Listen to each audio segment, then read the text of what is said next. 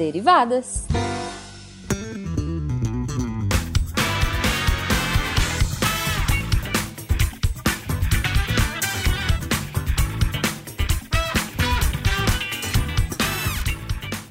Desviada! Bom horário, pessoal! Aqui é a Debbie Cabral, editora do portal, e é atualmente a desviada responsável pela leitura de e-mails e comentários no post. Joga os e-mails assim!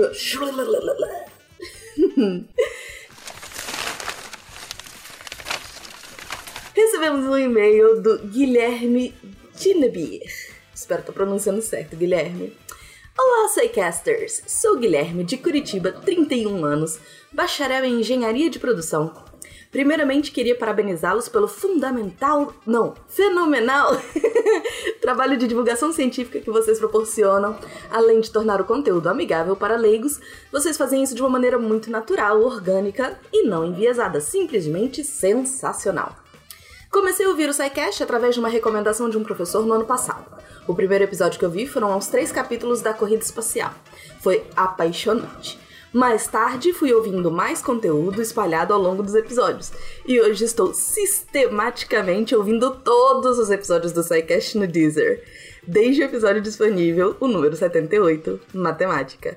Eu hoje já estou no 272 e ouço numa taxa de 15 a 20 episódios por semana. Meu Deus! Essa parte foi minha. Deixa eu continuar. Eu fiquei arrasado com a saída do Silmar e realmente é, foi realmente um baque. E a adição da voz dele no 271 fez meus olhos encherem de lágrimas. Obrigado por manterem viva a memória dele. Quero aproveitar o ensejo e sugerir-vos um episódio sobre logística, uma ciência natural que influencia a vida de todo ser humano no planeta. Podemos relacionar desde o início da civilização, quando deixa de ser nômade, e que é tão pouco divulgada ou tão pouco difundida. Trabalho com isso há oito anos e até hoje, sempre que sou questionado sobre o meu trabalho, me limito a dizer que faço as coisas chegarem onde elas precisam chegar. Olha só, Guilherme, é, adorei a ideia da pauta já mandei pro povo e a pauta já vai começar a ser escrita. Giovana e Felipe Augusto já estão com a mão na massa. Adorei a ideia, obrigada. É, gente, eu adoro esse carinho. Imagina ouvir de 15 a 20 episódios por semana. Guilherme, muito, muito, muito obrigada pelo carinho, de verdade. Vamos pro próximo e-mail. Fernando Máfia. Oi, amigos! Estou transcrevendo aqui meu comentário no post do episódio Suicídio e Depressão. Uh, hoje resolvi escutar e escrever. Olá, amigos! Finalmente consegui me cadastrar aqui no Discos. Foram meses esperando o maldito e-mail de confirmação que, mesmo usando várias contas, nunca chegou. Finalmente estou aqui. Eu não sei exatamente como cheguei no SciCast, mas foi agora, em 2020. Tenho pistas. Canal do Pirula, cai no Nerdcast, pesquisando mais sobre Pirula, mais podcast, mais Origem da Vida, mais Átila, acabei caindo no SciCast. Não foi paixão à primeira vista. Não é fácil entender a dinâmica de podcast, colocar na nossa rotina duas horas de áudio, ouvir pessoas que não conhecemos. No começo dá uma sensação de entrar na sala de aula de nova escola sem conhecer ninguém. Mas insisti e fui ouvindo aleatoriamente episódios antigos, prestando atenção nas chamadas, na detenção, cast de biologia, astronomia, episódios novos, cast de história, até que as vozes foram começando a tornar familiares. Quem é esse Pena? O cara sabe tudo? Quem é esse cara que fala leite quente, leite quente? e odeia Prometeus de forma tão cativante. Quem é esse carioca, meu irmão queridão? Quem é a doce, perdão do trocadilho, da Juliana Jujuba? Ah, e descobri que é também. e que também é linda. Quem são esses professores de história? Um tal de Barbado que odeia a França? La Revanche! E um Will, sotaque e un, sotaque único, mas que ensinam de forma tão clara, precisa e divertida. Quem é Marcelo Guaxinim, que nos presenteia com a magia de nos fazer rir, mesmo nos, mais dias mais nos dias mais duros? Fazendo pesquisas e stalkeando também, hahaha, uh, para descobrir quem eram essas pessoas, eu fiquei sabendo que o cara que estava me dando momentos tão prazerosos já era falecido e da forma que foi que isso aconteceu. Isso partiu meu coração. E sempre estou pensando na vida, na família dele, nos pensamentos que teve, na esposa, na filha, nos amigos. Mas ao mesmo tempo, eu estou maratonando nessa quarentena e o Silmar, ao mesmo tempo, é tão vivo para mim que converso, aprendo e rio com ele todos os dias. Eu só posso agradecer a ele, a toda a equipe do SciCast por terem já mudado minha vida. Eu gosto tanto do trabalho de vocês que não gosto de ouvir pelo feed. Eu faço download de cada episódio porque gosto de sentir como se fosse meu livro físico preferido, onde eu possa tocar, aspas. Saber que tá ali, gravado no meu celular maratonei diversos episódios, mas tinham dois episódios que estava relutante de ouvir: aquele com legado e suicídio e depressão. Sabia que ia tocar muitos ouvintes e a vocês. O episódio do legado ouvi há algumas semanas. Chorei muito. O suicídio e depressão, há poucas horas. Não quero me alongar, mas vocês foram maravilhosos nesse cast. Perfeito. Obrigado por compartilhar os sentimentos com a gente uh, e serem transparentes, didáticos e respeitosos com um tema tão difícil. Juntos, nós perdemos um amigo. Juntos, nós ganhamos um amigo e um legado. E eu ganhei vários amigos: Fencas, Jujuba, Tarek, os professores de história, Naelton, todos vocês. Mas se um dia a Maria e a Fernanda lerem essas palavras, se o mar como idealizador tocou minha vida e meu coração, e o amor dele faz eu considerar vocês duas queridas amigas que eu quero super bem. Abraços, beijos para os queridões e, como diz o Guacha, com certeza da forma autoastral que o Silmar sempre queria, rest in peace, Silmar. Esse e-mail me deu vontade de chorar. Tô toda arrepiada. É é muito difícil mesmo pensar nisso. É muito difícil porque a gente se torna próximo dessas pessoas que a gente escuta. Uh, todo mundo que tá no SciCast é, entrou exatamente porque é fascinado com esse trabalho. Então a gente faz uh, de coração. Então é muito bom ver que isso chega pro ouvinte também. E é um legado mesmo. E eu só tenho a agradecer pelo e-mail e pelo comentário. Muito, muito, muito obrigada, Fernando. Agora, recompõe comentários do site. Spin de notícia. Spin 948. Como a sonda New Horizons fez um experimento Parallax, espero que falando certo, o spin do Sacani. Vinícius Santos comentou: Muito bom esse spin. Serjão trazendo uma notícia tão legal e acabando com a astrologia. KKKKKK. Ele também colocou um link da NASA sobre a observação para quem se interessar. Contrafactual 166 e se a peste negra tivesse dizimado os europeus. Gabriel Neiva. Há algumas questões, como por exemplo, o Império Bizantino poderia não ter caído. Além disso, a presença de vikings na Groenlândia desde o século VIII Nesse caso, eles poderiam não apenas sobreviver, mas expandir para as Américas. E dependendo da definição de Europa, a Rússia também ficaria intacta. E, bem, não só os chineses poderiam ter chegado à América, mas os japoneses e por que não os coreanos? Uh, o Caio Siqueira uh, fez uma sugestão de tema. Num outro contrafactual, na verdade. Ele coloca: E se Mary e Pippin não tivessem se juntado à Sociedade do Anel? Gostei do tema, Caio. Deixa eu voltar aqui rapidinho pro Gabriel Neiva, que eu me perdi. Gabriel, adorei o comentário. Essa coisa do contrafactual é muito interessante. Aliás, de todo o podcast, né? Do Secast também. É, a gente termina fazendo um filtro, né? Porque não dá pra gente falar de absolutamente tudo. Mas eu adorei você ter trazido a presença dos vikings na Groenlândia. Eu não pensei nisso e podia ter pensado. Então, assim, muito obrigada por acrescentar a ideia. E sim, por que não coreanos e japoneses? Verdade verdadeira. Aí a nossa, nossa, nosso contrafactual teria sido completamente diferente. Obrigada mesmo, Gabriel. SciCast 379 Supernovas.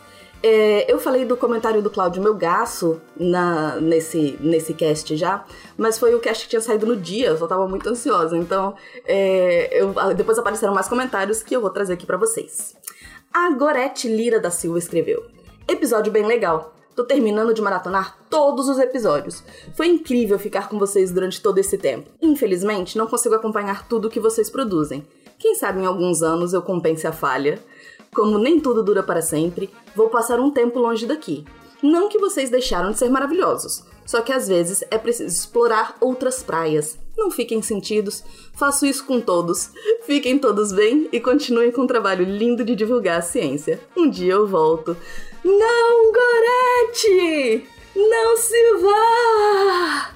Hashtag Fica Gorete! Não se vá! A gente tem produção diária. Todo podcast, todo dia tem um podcast novo na sua timeline do Portal Deviante. Fica aí mais um pouquinho com a gente.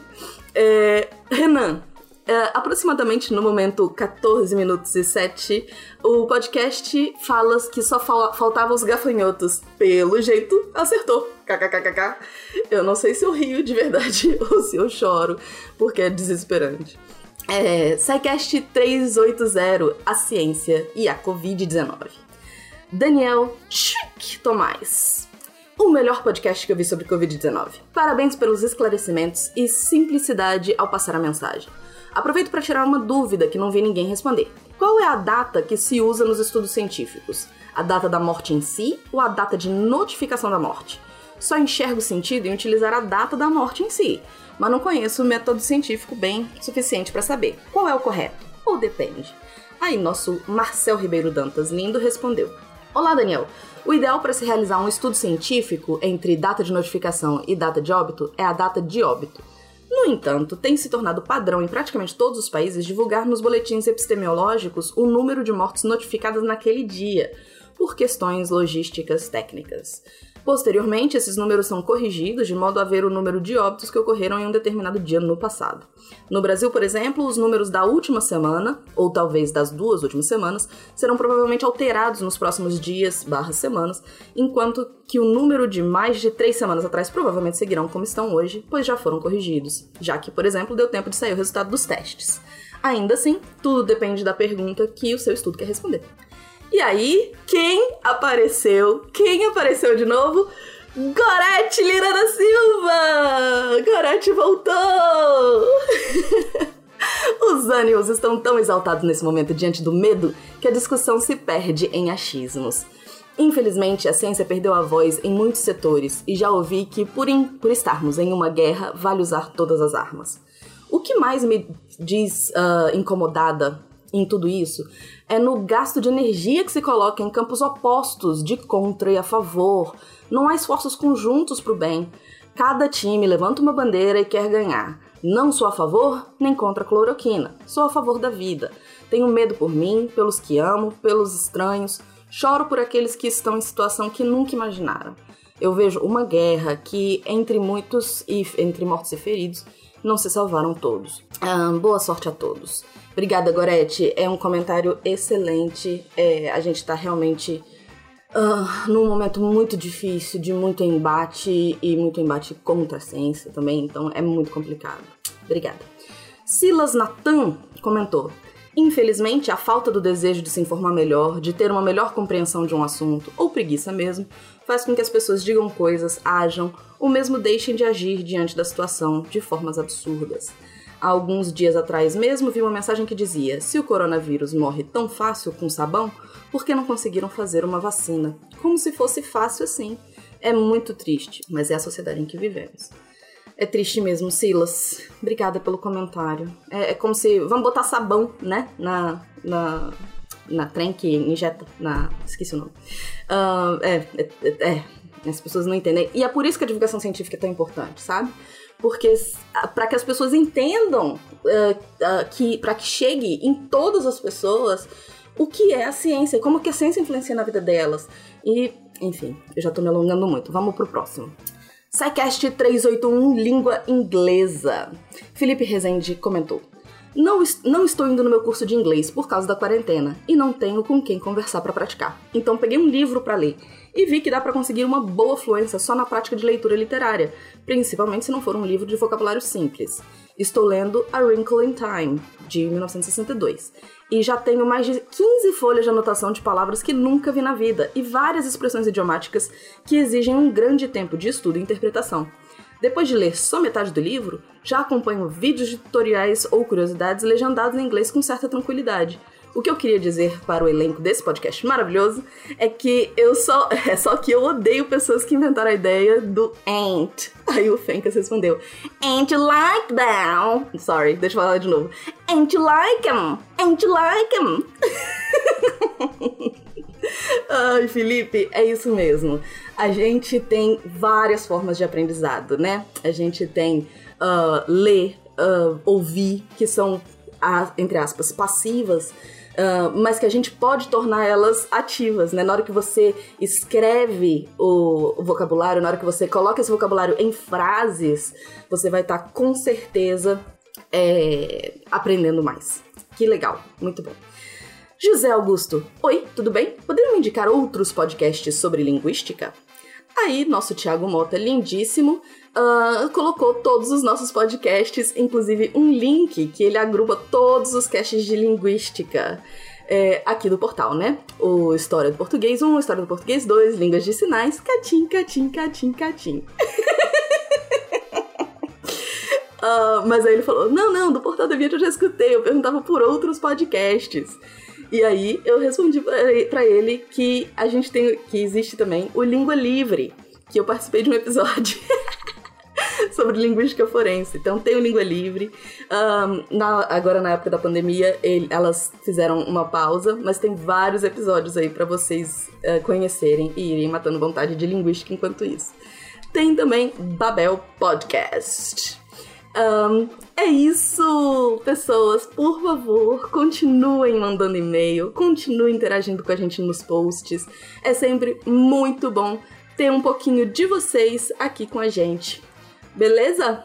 Um beijo grande e até a próxima! Eu esqueci de falar o e-mail, então vamos lá! Continue mandando e-mail para contato.saicast.com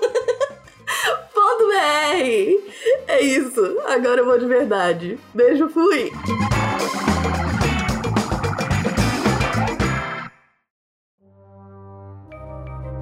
Este programa foi produzido por Mentes Deviantes deviante.com.br.